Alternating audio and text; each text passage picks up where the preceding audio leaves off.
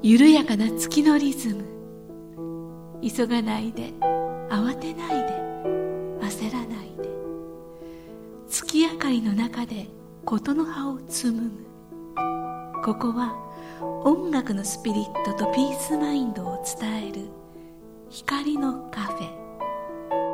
ウォンとはるかなムーントークカフェ。こんばんはウォンさんです。こんばんは武田遥です。今さっき月からやってきましたけど今日は何て言う満月じゃなかったっえそうなの？けもうもうこれ当てずっぽです。いつも満月なウォンさんですが。はい。実はと今日またあのあきこさんに登場いただいてですねはいまたまたディープなお話をしてもらいたいと思ってるんですよ。もうね、多分今夜中には終わんないんだよね。この朝までうんあの、えー僕たちはもう3週間前からずっとこれ 録画やってるんだけど、本当は1日今日は成人の日なんですけれど、そうですねまああきこさんにと登場していただいて3時間4時間お時間をいただいてるんですけど、もしかしたら多分終わんない可能性がある。そうかもうん、そしたらばまた次回来てもらっちゃうね。いいですね楽しみですねはい、ではご紹介しましょう。山川明子さんですはい、またこんにちは。よろしくお願いします。いやーもう前々回もうすごい盛り上がっちゃった。そうですね、なんかおかしかったですね。おかしかった。たくさんおかしかった。ですねでももう全部忘れた。あ、そう、何話したか全然覚えてない。でもねあの。きあの今回は、ね三つの本をベースに、はい。あのお話を伺ってます、はい。ちょっと紹介していただきたいんですけれど、はい。その三つの本のタイトルを。はい、えー一冊が一番あの古いのがあの宇宙。あそうですね。こあきこさんがねあのお一人でお一人でお書きにうんおなった書きになられた。宇宙で唯一の自分を大切にする方法、はい。これは角川文庫から出ています。これもう本当に素晴らしい本なんでぜひ読んでほしいんだけれどもっともうもっとご紹介してしまいます。はい、精霊のささやき。30年の心の旅で見つけたもの。はい、これもあのずっとその荒野さんと二人で二人三脚で歩んできたそのプロセスを一つ一つこう丁寧にあのなんていうのかな。開示って言ったらいいのかな。こう皆さんにこうお見せしてるそれはすごい道しるべしるべになるというか学びになる本なので、ぜひ、えーこれも読んでほしい。これはねあのご主人荒野さんとの協調はということです、い。でもほとんどあきこさん。あ そうなんだ。いや、ストーリーはの方は私で、もう肝心の教えの方はううちの主人が書いてるみたいなそうあ。のあの荒野さんは本当教えの人ですよそうねですね、教えの先生ですね、本当に。はい、でそしてもう一つ、はいそしてもう一冊が「す、べ、ては魂の約束。親子夫婦友人自分自身。本当に幸せな関係を築くために。はい、この本はあの、まあ、それぞれのテーマでねあのおあの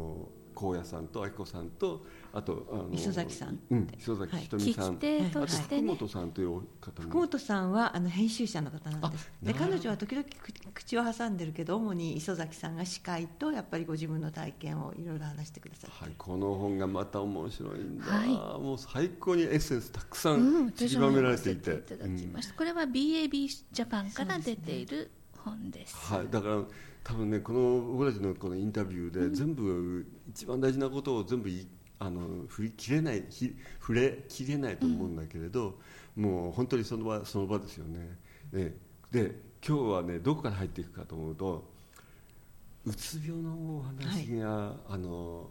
あの書かれてあったんですよ。はい。2年ほどあのうつっていらっしゃったえあの若い頃の話ですよね。あきこさんがうつとはい私がうつな病だっったたという。う、うん。その話聞きたいですか？そうですね。っていうのはね え、多いんですよ。今もまあ昔もそうだけど、まあ今もあのたくさんうつの方がいるし、それでその定かにいる人もこのオーディエンスの中にいると思うのね。はい。で、その書いてあったように本当にうつの時っていうのは、ええ。あのもうもちろん本は読めないし、うん。ただひたすら寝てるだけだと思うんだけど、うん。それでもヒントを僕たちは送り続けるべきかなと思って。えで本当にあの何よりもあの明子さんがその2年間のうつだった時にあのその体験が人の痛みも分かってきた。そのことで自分がこう人の痛みが分かるようになったってことを書かれてたのはあその通りだなと思ってね、えー、あの私がうつ病になったっていう頃ってもう本当にあの大学卒業する直前からその2年間なんですよね、でその頃ねうつ病って病名なかったと思います、はい、で神経症とかねノイローゼとかねそういうふうな感じで。でだから私が私が本当におかしくなって自分でももうなんか立ち一人じゃ立ち上がれないっていうのがちょっとこう鬱っぽくなる時には立ち直れますよね、うんうん、でもそうじゃなくてこう本当に本なんか読んでも一行読むともうわーっとこう意識がおかしくなっちゃって、うんうんうん、で本当に将来が真っ暗、うん、なんか本当に何も光がないみたいなところに入っちゃって、うんうん、であの、まあ、自分がおかしいとは思ってたけれども。いやいやあの今こうチャイムが鳴ってて、このチャイムが必ず録音されてるので、これもベストタイミングですよね。そうですね。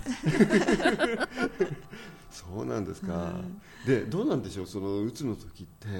その今おっしゃってたようにこう本も読めない、もう寝てるだけで、まあ、神経症とかいろんな言われ方を言われた言われ方するんだと思うんだけれど身体的にもやっぱり大変なんですか？やっぱり大変でしたね。であのもちろんだるくてあんまり動けないし、うん、でそれでも学校には行ってたし行ってたんですよね。でも、まあ、大学4年を過ぎてもう春になればほとんど何もしなくてもよよかったので。何してたのかな？でもお友達も心配してくれたし、うん、でなぜうつ病になったかっていうとやっぱり卒業のし後の進路に自分が全然こうなんていうのかな？ちゃんと向か向かい合うことができなくなっちゃって結局は大学院に行ってモモラトリアムっていうのかな、うん、その猶予期間として大学院に行ったんですけれども。で大学にその卒業するまではね病気なんだけどその自分もその病ってそこまで病気ってことはある意味じゃ自覚がないおかしくなってるってこと、うんうん。うん、で家族もそんな人初めてだから、うん、あの病院に連れてくってこともできなかったけど確か卒業してからやっぱりもう全然大学に入ったものの登校拒否やってたしでそれであのおかしいねって言って病院に行ってでもうこれはおかしいですよねっていうことで実は入院を2回したりねそれぐらいひどかったんですけどで原因が私あんまりよくわからないんですよね今だにね。で一つにはあのそこにももしかしたら書いたかもしれないけどずっと私は姉の後を追っかけていろいろやってきたんで、2人姉がいてそれも優秀な姉が2人いての後をこう一生懸命追っかけてきてでその2人の姉は勉強が大好きで学者に2人ともなっちゃってるんですけれども私は勉強大嫌いな人だったんですよね、実はそう書いてあったありましたね小学校4年まで、うん、でそのだだからでもそれが小学校4年で勉強ができるようになったらすごい褒められたから一生懸命やったら東大まで行ったって人だったんで、うん、何をやりたいか本当のこと言って分からなかったんです、うん、で姉たちの後を一生懸命追っかけてここまで来たけどじゃあ自分は何をやるかって言った時全然何をやりたいか分からなくて、で一応就職しようと思って一応就職先は決まったんだけどでもそれも自分じゃなかったんですよね、全然聞いてみれば自信自信がなかった、でそこでどんどんこうバタンバタンこう扉が閉まっていくみたいな感じで、何も見えなくなっちゃって。でそれであの気が付かないうちにどんどんどんどんこうダウンしてって、うつ病になったって感じでまああの学校にも行けないどうしようかって言ってであの一応行けたの唯一行けたのが英語学校だったんですよね。全然それまでと違う人たちが来てるし、英語学校って1時間1日3時間だけでなんかバカみたいなことを繰り返してればいいみたいな。でそういうことをやってて。であのそれでも1年経ってその大学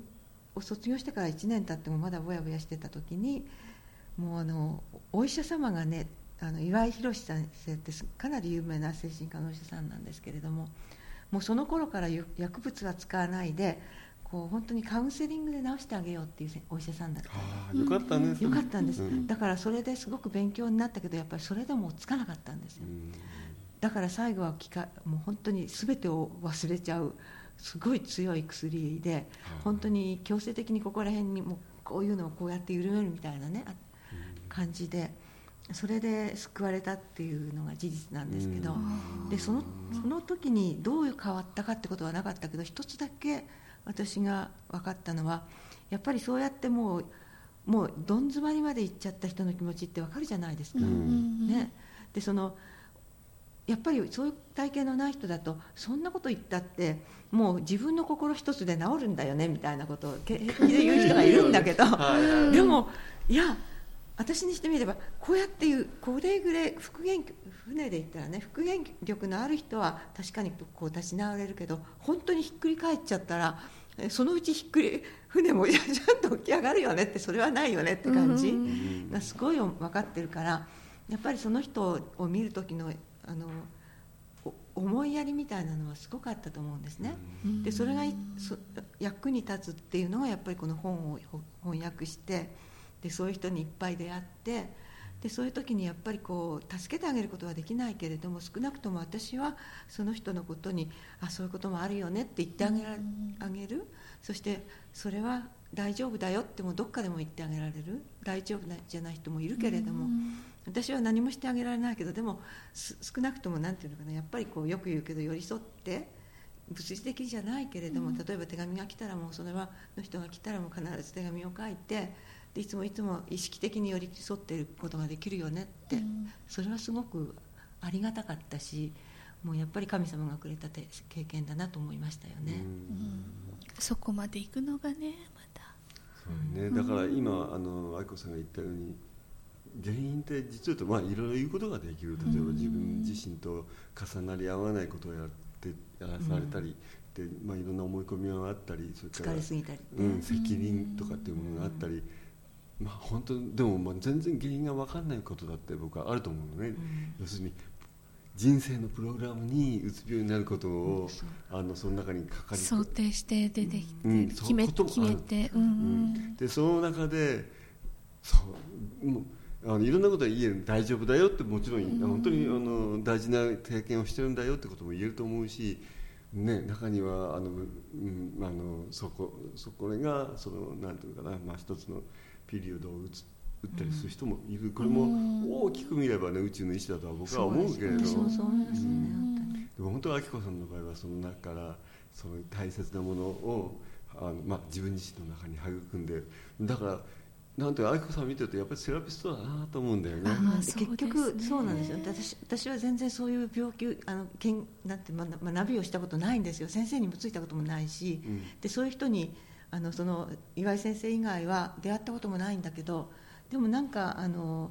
自然にそこのそういう立ち位置になっちゃってで最初の頃本当にあの始めたばっかりの頃いみんなからいろんな手紙が来ると何かあの私はもうそれはチャネリングだと思うんだけどあの結果的には本当に2年ぐらいカウンセリングみたいな役割を果たしてたたようなことありましたね。今でもちょっとそういうこともあるかもしれないけどでも何もプロフェッショナルじゃないからね。全然もうその偉い人も知らないしそういう意味じゃちょっとあんまり自信がない。いやでもすがってくる方も結構あるんじゃないですか、うんすがってっていうのじゃないけれども結構やっぱり私といると安心するって人いますねなんかうねんそうですよね、まあはっきり言っちゃうと臨床心理の資格を持ってるからカウンセラーとしてどうかってことはまた別個にあるのでね。そうやっぱりあの僕の師匠の吉福さんはあらゆる観難真空を体験しろって言ってましたからね。よく言いますよね本当に。もう離婚離婚を3回ぐらいして子供には死なれて何とかして自分は病気になってみたいな。そうじゃないと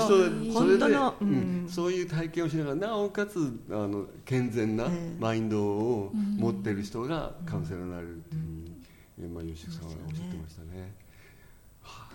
はい。だから私は唯一のあのと私本当原因がわからないっていうのは私は本当に裕福なうちにいてもう全然周りから見たら何なんでそんな悩むのみたいなのにうつ病になっちゃったという 変な人ですよね。いや本当わかんないよね。わかんないですね、うん。でもどんな魂も結局はやりたい人生を送っているんですと愛子さんご本人はおっしゃとってた。思いますね。私はもうそしていろんな人の聞聞いてみてすごい私は辛いの辛いの辛いのって言ってそんな辛がることないよねっていうの最終的にはあ分かったこの人こういう辛いっていう思いで自分が生きているような生きがいを感じててでしかもこの人実は幸せなんだよねみたいなうん。うん感じがある時だってありますよね本当に。全ての人がそうだとは言わないけど、いや必ずっていうかまあどんな人も、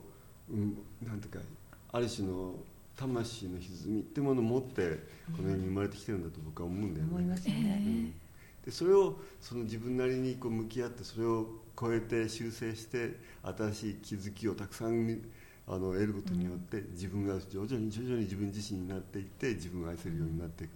その一番最初にほら愛し方が分かんないじゃない、自分はこれから、うん生きる上で自分を愛さないと生きていけないってことは分かる瞬間が来るわけよ、それが40でってどういうことだろうみたいな、そうそう。じゃあ愛するってどういうことだろうって、途方に暮れたよね僕も、うん。そう愛するって自分を愛してますって言えばいいの？みたいな。愛してるって言えばいいんだよってそういう人もいるしそれって荒野さんのいやいやそんなこと言ってませんそんなこと言ってませんねどうどうしたっていうのが分かんないけどそのその一人一人の、まあ、鏡のワークとかいろんなのいっぱいありますけどね。こうやって自分でハグするのもいいしね。どのワークが一番印象に残ってる私はどうなんだろうな。私は私はそのさきさっき言ったかな。その自分自身があ昨日の話と今日の話と私ごっちゃになっちゃってるんだけど、うん、あの私がその自分自身に一番大きな気づきっていうのは自分が自分は愛してないっていうのが気が付いた時でしょ、うん、でやっぱりそのことに気が付くってことですよね。まずそれが50%それ50%ですよね、うん、でそれからやっぱりその原因が分かるっていうこともすごく大事な場合もあるし、私は原因が分かったしでそれからはやっぱりこう一回一回ね私の場合だけど自分なんてっていうのができた時っていうのはものすごくやっぱりそこにまだ自分のね不全感とかそういうものが出てきてるだけじゃないですか。でその「なんて」とか私だって私なんて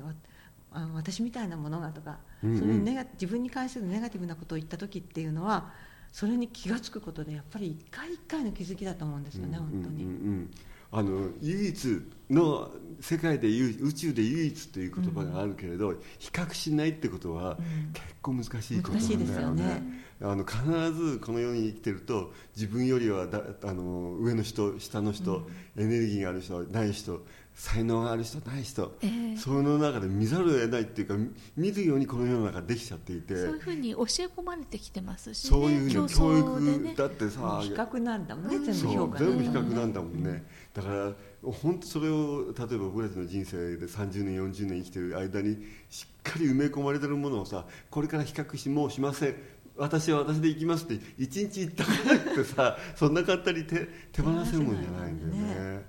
特にあの僕の話で言うなら音楽っていう仕事やってるじゃない、はい、でやっぱりクリティックしないとダメなんだよね、うん、こう。ほんで僕の周りにもさいろんなやっぱり表現の活動をする人もたくさん増えて、みんなもあの僕は全てあの全てがアーティストだというふうに僕も思いたいし思ってるんだけれど、うん、でもな中にはあの素晴らしい表現だね。でも僕聞かないっていうのがさ あるじゃない。その中でどうやってそうやったみんなが表現者としてあのみんなに認められていくかと僕に自身もテーマになってるしね。うん。ね難しいよね。あの唯一だってこう本当に唯一なんだよ。なぜならまあその人その人その人しかあのあの DNA もう,、もう本当に唯一の DNA じゃないでそこには必ず才能があるし、必ず生きる意味を持ってるわけ。比べなければね。そうだから知識で比べないとか、うん、そういう唯一だってね知ったことと実感として体感として分かったっていうのはまた別物ですからね、うん、だからずっとその比較をするの常にこうあの自分のこう心の隅に入ってきてしまうのでそれにいつも気づいて、もうそれを気づいた時にねやっぱりこうなんか手放していくっていうかね。そこにフォーカスしてるとまたそれがテストのように出てきますよね、本当に比べないかって。あとねばならない。そうそうそうそう。ねばならない症候群、もうだから最近はねもうすごい簡単でね要するにリラックスしてればとか緩めればってなんか、えっと、さっきの波動の問題でボンさんのピアノ聴いてればいいじゃないみたいな話なんだけどやっぱりその私がムーントークってすごく好きで本当に毎日ほとんど一日中かけてたような時もあったんですよね。でそれってやっぱりなんかねすごくこう自分の中がこう楽になってく？でだからあの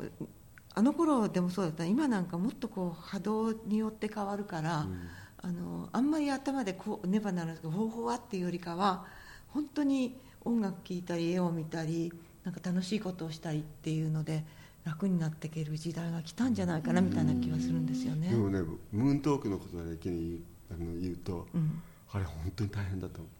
追い詰められて追い詰められてステージに上がってでもあれあの演奏会のそのままなんでしそう。ょ、うん。うん。あの頃はだから演奏することっていうのはええ。自分を手放すことじゃない、ええ。手放してピアノの前に座るってことは、そんな簡単にできるものじゃなかっただっわけてそうだと思う。私今でも不思議だもん。どうしてそみんな即興演奏って両手よなんて思って。今は今本当最近本当に最近になって音楽が演奏することが例えば僕が10代前半でえあのベンチャーズやったり、あのビートルズやったりした本当に楽し楽しい時代があったんだけど、今本当に楽しい。今は手放して自分を手放して、簡単に自分を手放すようになってピアノの前で座れるようになったんだけど、90年で初めての演奏の時はさあのステージあのなんていうの楽屋があって、でステージがあるんだけど、そこ階段なのよ階段に上がっていってその上がステージなわけ。13階段のような。首吊りのようなね、まあ、あの時はねお話をねそのステージに一歩踏み出した中心に進めてまいりましたけれども。その中にねこう自分の話題のそのあのスイッチがたくさん入ってあもう本当に後ろがないんだ。スイッチを入れちゃうしかないんだっていうのこれキーワードを探してもそれでそこからバーッと広がっていく話がね広がるし言ったワークショップの話とかね。はいまだまだ聞き足りないことたくさんあるの。ご主人荒野さんのねお話なんかも。ちょいちょいと出てきてこれは。聞き逃せられ結ない構ツボですよね、はいではではでは。また来週もぜひ聞いてください。はい思えない。もうあのは時は本当さんと。今もそうなんだけど来週はおろすのが楽にな15って日金曜日ですはいまだまだ続く妹ちゃんですとかさベートーベンちゃんですとかって言って会うけど本当にあの頃はね大変だったんですそうだったん。ですね、でもそれでこれ面白いのね。あ荒野さんがさあのことに対してその自分が特別だと思ってるの間違いよねとかって言ってるんで。バッサリ。そう。あのある程度やっぱり自分をそのなんていうか手放して、そのある、うん、高みっていう言葉を使っていいと思うんだけれどやっぱりそのこう抜けちゃった人荒野、さんみたいな人っていうのはさどっかやっぱりその彼にとっては比べてはいないんだよね、あの僕もそう思ったんだけどさ比べる人っていうのはあ僕は上に向いてるからこう言わ言っちゃいけないんだなつまり逆の意味でのこう差別っていうか優越意識、優越意識を持ってはいけないっていう逆の立場だと、そうだから荒野さんは何も感じてないんだよね。私何も書いてない。すごい無邪気子供みたいな。そう。だからあるそういう意味では本当にあの彼はその特別だと思ってないんだよね、うん。自然体そうかよくわかんなそうかねえ。はい。なんかだからねその私はななんかね私そのさっきのみたいな特別意識もあるかもしれないけどなんか 私にできることはみんなできると思思うんですよ、うん。ねうんうん。だから私がにできるって私でさえもできるんだからみんなできるはずだみたいな意識がいつもあるんだけど、うん。だから特別であるはずがないみたいなね、うん。ででだから彼は彼はそこら辺バーンと言えちゃうからすごいなと、でもそのなんていうのかな本当に特別じゃないじゃない。みんなそれぞれ持っている、んでそれぞれまずそれぞれの本質を持ってる、うん。でその本質のそのがもしかしたらこの世の中的にはこう上だったり下だったりあのお金持ちだったりお金持ちじゃなかったりっていうそういう世の中的なメジャあーー物差しで見ればそういうことなんだけど、その本質そのものは、まあそ取り出せばみんな一緒なので、ね全部同じ最高のものなんだもんね。そうなんだよね、でその通り生きればいいじゃない、そう。その本質のまま生きればいいんだと僕は思うのね、世の中が受け入れる受け入れないはまた別なのかもしれないけど、その人の本質はその人の生き方が、でで学び方もその人しかできない。そうなのよね。うん。でそれに対してやっぱりどうしてもまだ気弱だと誰かの認証が欲しいとかって思っちゃうじゃないですか、うんうんうん。ね、認めてもらうそういう自分も認ても認めてもらいたいとか、うんうん。でもそれがなかなか得られないから結構ぐるぐるぐるぐる時間がかかっちゃうのかもしれない、もちろん僕たちはさ一人で生きてるわけじゃないから、愛愛してもらいたい。認めてもらいたい、う。ん。愛してもらいたい。その人が本質を生きてなかったら誰もからも、誰からも愛されないんだよ実を言うと。本質を生きてると愛されやすくなるのなぜか知らないけそうどね。そう。ですよね。であの本当そうね。なんか軽くなればみんななんかこっちが良くなれば向こうも良くしてくれるみたいなそれだけですよね本当にね。本当にそうなんだよねなんか自分があの自分自身になってほらその人がすごくこう大きな自分のことを大きく見せようとしてるとやっぱり違和感あるし小さく見せようとしても違和感がある、でその人のまだ身の丈ちょうどって言葉があるけれど、その人サイズの生き方をしてるとみんなも会いやすい、でみんなもに信頼されやすくなると僕は思うけどね。そのまんまを自分で受うん、け入れている。でもそのまんまを見つけるのが大変なんだけどね。難しい大変。はいだからね焦らずたゆまず続けていくしかないってことですよね、でまあだから今も簡単に言えばでもいいつも自分に OK 出してみたいなことになるかもしれないしね、そのあんまりまだよ気弱だとか自分で思い込む必要もないっていうのかな、うん。そうですね。自分にね自分にレッテル貼っちゃいけないですそうねですね。うん。あともう一つここに重要な話が出てきてるのが被害者意識っていうことがあるって、あ被害者意識ね。やっぱりじあの僕ねニューエイジムーブメントで僕はねすごい印象に残ったのがねそのバシャールの本の中で、あなたの人生を自分で選んできたんだ、俺両親を自分で選んできたんだっていうふうにあの要するに僕はさそれまでさ親のせいで、ねあいつのせいであいつから殺されたから暴力受けたからって、ずっと人のせいにして悲劇の主人公になってたわけよ、でそのこそこにいる限りにおいてはね自分で自分の人生に直接なんていうの？なんていうか自分の人生を自分で責任を持つことができないっていうか引き込むことができないっていうか結局人の被害者意識を持っている限りにおいては自分の人生変えられないですよね、全然コントロールできなくなっちゃってね、相手が変わってくれないと自分は変われないみたいなで今日その話をしてて朝夫と、であの彼はねバシャールじゃなくてあのホホーポノコの読んでて、はいはいはい。でそれを読んでたらそこにその世界で起こっていることの責任は全部お前だみたいなこと書いてあって、うんうんでそれ彼はそれちょっとわからないみたいな。ことでで私それをね分かってるのかどうか分かんないけれども実は三十何年前にライフスプリングっていうセミナーを受けてた時にね、一つものすごく一番多分あの印象に残っている言葉っていうのが英語でアカウンタブルフォアって言って、リスポンシブルフォアじゃなくてアカウンタブルフォアエブリシングっていうあの全てのことに対して自分は責任を持ってるっていうことが僕はやっと分かったよっていうあのこうトレーナーのね、言葉をすごくものすごく私のところにさ刺さって、うん。その時多分えっと思ったけどなんかすすんなりねそうだよねと思ったことを覚えてるの、でそれがずっと来てだからあのシリアに戦争が起こったって中国が何かしたってそれは全部自分の責任だって。でそれってこうこのマインドで考えようと思っ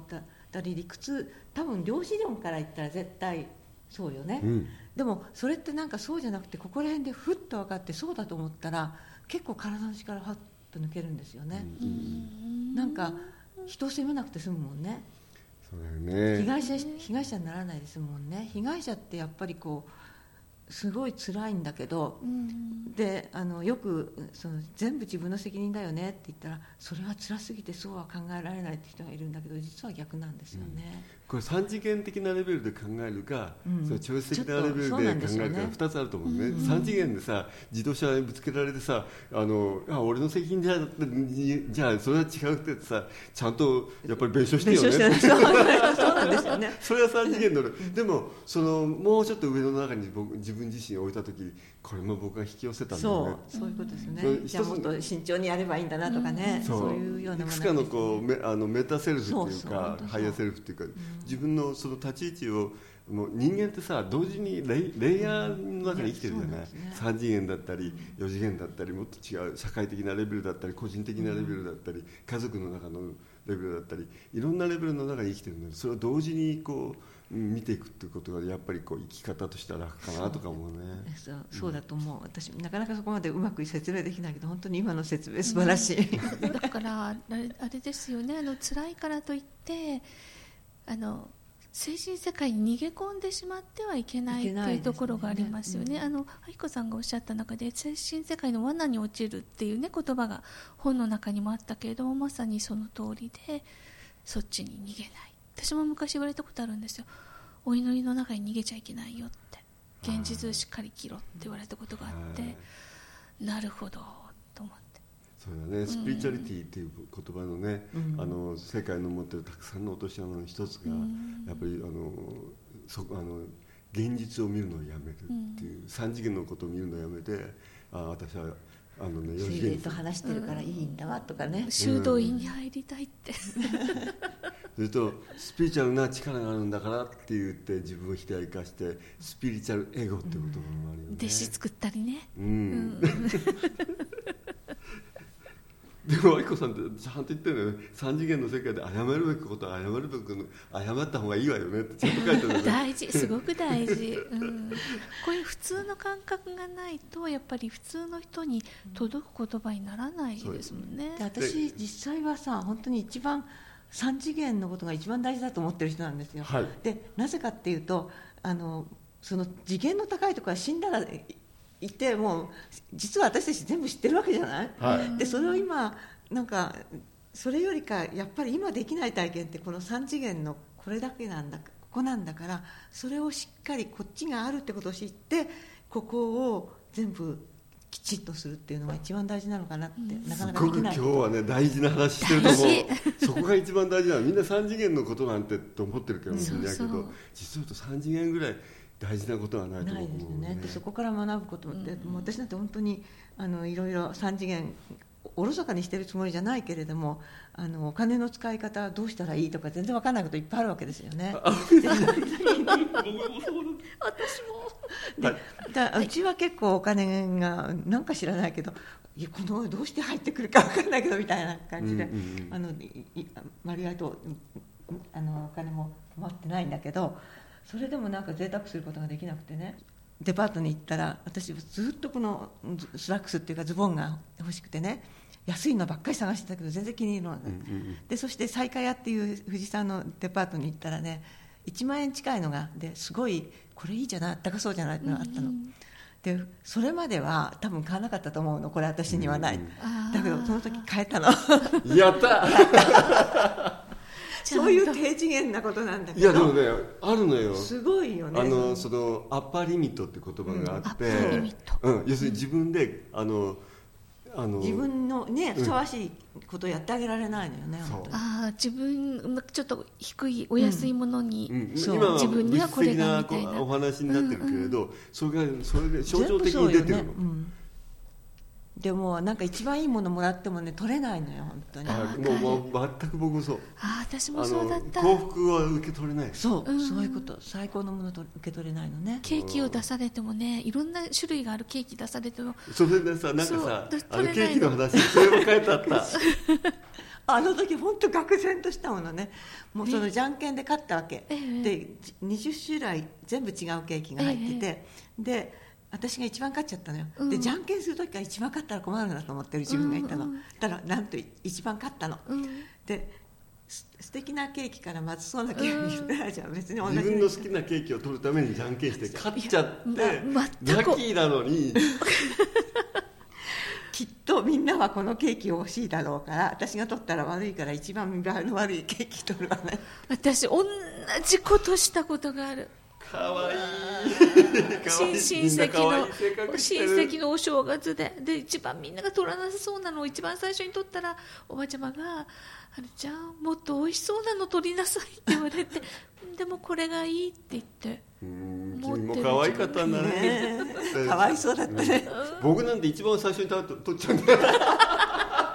それ自己評価が高いのよね。そうそうそうそう。もうだからみんなにいつもあの家族で僕たちの家族は結構あのえ姉家族と一緒にお食事したりあでするとさ果物で美味しいものとあって出てるわけ。一人でいちご全部食べちゃった。みんなに怒られるの。ああだって人のこと考えないわよね。っ ていや僕だってでもアッパーリミットあんだよ。あるよしっかりあるよ。あの急に話は戻るけれど、はい。僕があの1500万のピアノを買った時にあるんですよ。これは僕の大きなアップラーリミットだったわけ、うん、大きな買い物。ケーキとは違う。ケーキとはだいぶスケールが違う。でもねすごいですよね、やっぱりね本当に。あの僕がね、そのまああれは95年ぐらいだったかな。5年ぐらいですね。で僕はそのすごいそこれから音楽家としてやっていく上でどうしてもピアノが必要になってきたわけ。うん。でもピアノを買うってことはさ、まあ、あのなんていうのちあのもうそれしかなかったわけよ。もう1500万のピアノを買わないんだったら他のピアノ買ってもしょうがなかったわけ、レコーディングとかそういうの。で、でも自分が音楽家としてこれからやっていくにはそのピアノが必要でも自分にはそんなエネルギーがない。お金はない。才能もない。でも僕が買うべきことじゃない。でも必要だ。それがなかったら僕は音楽家としてこれからやっていけないでもう狭間にいたわけ、もう葛藤の中でめっちゃくちゃあの苦しんでいた時に、うん。山川夫妻がね「アルケミスト」という本を送ってくれたの。あ読みました。私もアルケミスト。うん。であれはね僕はあのなんだ名古屋ではなくて浜松の方にそのピアノの工場があるんだけどそこにい行くんでね。何度か通ってたんだけど最後のこれ自分で決めなくちゃいけない時にいや買わないもしくは買うってで借金するわけじゃお金がないじゃん、で美恵子さんと親父に借金してもらうんだけどさ返せる自信全然ない、その時に新幹線の中で僕アルケミストを読みながらね号泣した。だからもうここにあるんだよってね。えー受け取ねだからね僕がこうやって今音楽家としてやっていくプロセスの中には山川夫妻の存在が大きい。訳しただけですけど。受け取っていいんだよって。そうですよ、ね、いやもちろんパウロ・コレコエリョさんの,、あの本ではあるんだけど、あこれはオンさんに送ろうと思ってくださった、でしかもあのタイミングだよ。新幹線の中だよ。神様ですよね。本当ね。もう二人は僕にとって神様いやいやですよそうだ全部神様がやってるっていうのはちゃん私もちゃんとサポートが来てるってことですよねうん本当にパウロ・コエリョさんはあの本を書かされたっていう。書かされたんですね、本当に。与えられたっていうか書かされたんですね、本当に。ということではい。山川彦さん特集まだまだ続きますのはい。で聞いてくださいね、ぜひこれは聞いてください。お相手は？ウォーミンさんと？武田遥でした。来週。また来週